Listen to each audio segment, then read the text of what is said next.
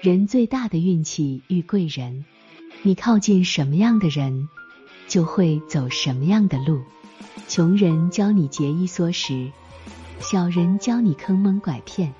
自律的人教你如何上进，成功的人教你如何进步。人最大的运气不是捡到钱，而是某天你遇到一个人，他打破了你原来的思维，提高了你的认知，提升你的境界，带你走上更高的境界。